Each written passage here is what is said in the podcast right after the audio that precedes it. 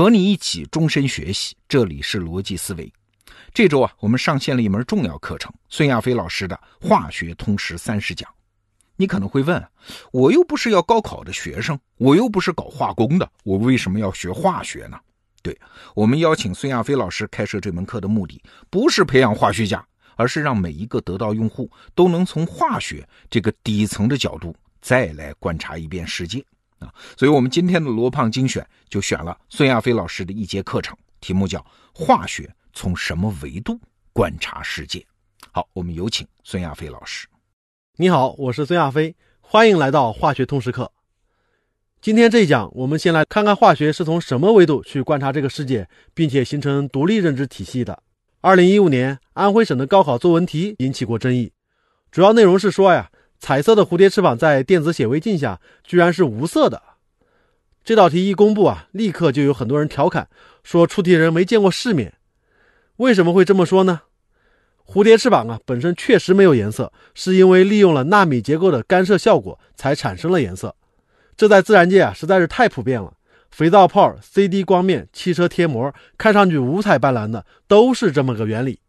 而且透过扫描电子显微镜去观察物体，别说是蝴蝶翅膀了，任何物质都不会有颜色。所以较真儿的说，这篇文字材料啊的确存在一定的漏洞。这道题呢也让人很好奇。为什么从宏观和微观角度观察到的世界是不一样的？我可以给你一个答案，那就是宏观世界不是微观世界的线性叠加。咱们中国古时候的思想家庄子啊，就说过一句很著名的话：“一尺之锤，日取其半而万事不竭。”意思是说啊，一尺长的东西，今天拿掉一半，明天拿掉剩下一半的一半，每天呢都拿掉前一天的一半，总会有另一半剩下。所以这一尺东西啊，永远都拿不完。在我看来啊，庄子其实很像一个数学家。他认为物质世界是个朴素的线性结构，微观世界呢就是缩微后的宏观世界。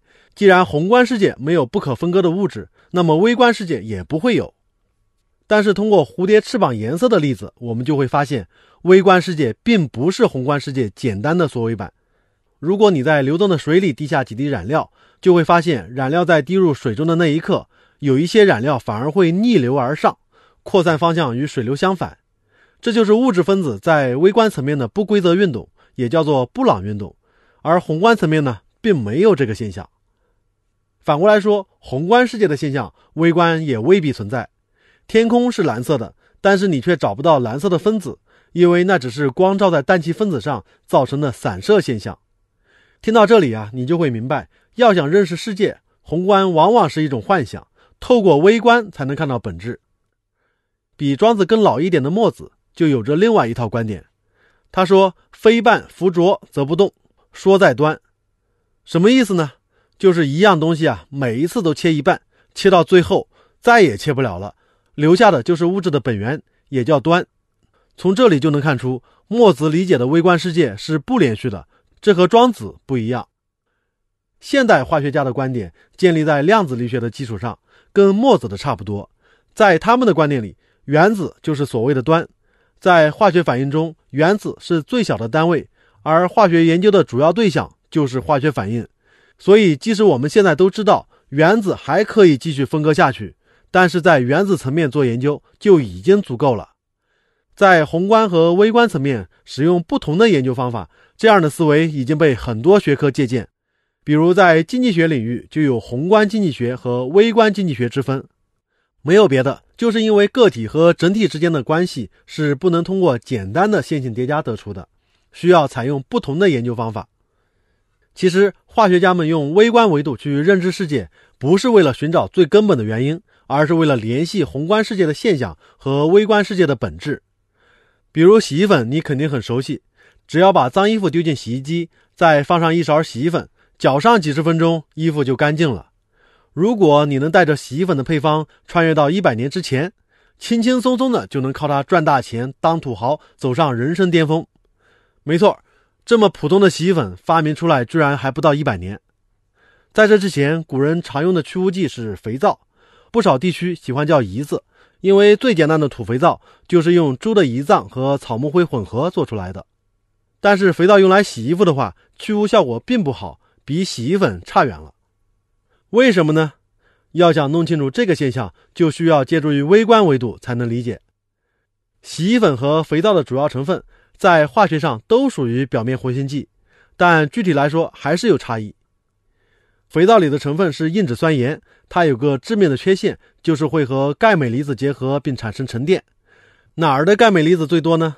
我们常说的硬水里，比如很多地方的井水就挺硬的，城市里的自来水啊也未必就有多软，北京的水也是挺硬的。用这种水和肥皂一起洗衣服，不但不容易洗干净。晾干以后还可能出现白斑，这就是前面说的沉淀。但是洗衣粉就不会出现这样的问题，所以啊，我们带着洗衣粉穿越到一百年前才可能赚大钱。你看，如果不能正确的从微观尺度认识世界，那我们可能连洗衣服这么简单的事情都理解不了。虽然我们不能指望通过一个分子或者一个原子就能了解某个宏观物体的全部，但是要研究这个物体啊。还是得先知道它的微观结构，这就好比啊，要想了解一个社会的真实状态，既不能抛弃微观的个体，又不能只关注个体行为，关注个体的行为也是为了更好的认知这个社会。这听起来有些矛盾，但是化学的工作就是为了化解矛盾。你一定还记得我们在第一讲里提到过，化学的性格是专注于现象与本质。这么说起来，其实它就可以填补微观世界和宏观世界的断层。举个例子，生活中很多人都有缺铁性贫血，特别是女性朋友遭遇这个问题的比例很高。问题产生了，就得有解决办法嘛。宏观上来看，这是贫血就得补血；微观上看呢，血液的核心成分是血红素，血红素的核心原子又是铁，所以贫血的解决办法从微观上看就是补铁。因此。回到宏观，只要是含铁量丰富的食物都可以多吃，比如猪肝、鸭血、藕粉等等。一般人所说的吃红枣、喝红糖水呢，看起来就是过去人们以形补形的愚昧认知，应该抛弃。但是啊，事情到这儿并没有结束。化学家通过实验发现，铁元素呢存在不同的化合价，也就是所谓的二价铁和三价铁。这两类铁元素啊，人们并不是都能够吸收和利用，甚至说。过量的铁元素还是危险的，过量的三价铁尤其危险。所以啊，从微观层面来看，补铁还不能盲目的补，补的是二价铁才管用。这时候啊，就得说到一个误会了：很多孕妇在发生缺铁性贫血之后，会去医院让医生开药，但是医生开的往往不是铁片，而是维生素 C。难道这是碰到庸医了吗？其实不是，在血液里啊，维生素 C 是一种不可或缺的物质。它的作用之一就是可以将有害的三价铁还原成二价铁。你看，贫血补血是生活中很普通的事儿，但是也能反映出化学观察和解决问题的一个方式，那就是通过宏观现象推测微观层面的本质，再借助于本质去解决宏观世界的问题。从微观出发，化学给了我们更为全面的答案，也就是说，一味补铁的话，很可能就得不偿失了。那再回到宏观世界。贫血吃枣啊，也是有好处的，因为鲜枣的维生素 C 含量其实还是挺高的。这些归纳起来啊，其实就是两句话：化学世界里，宏观是表面的现象，微观呢是内在的本质。如果你不能正确的认识微观世界，那么你所看到的宏观世界很可能就只是幻想。说到这里啊，我们这一讲就接近尾声了。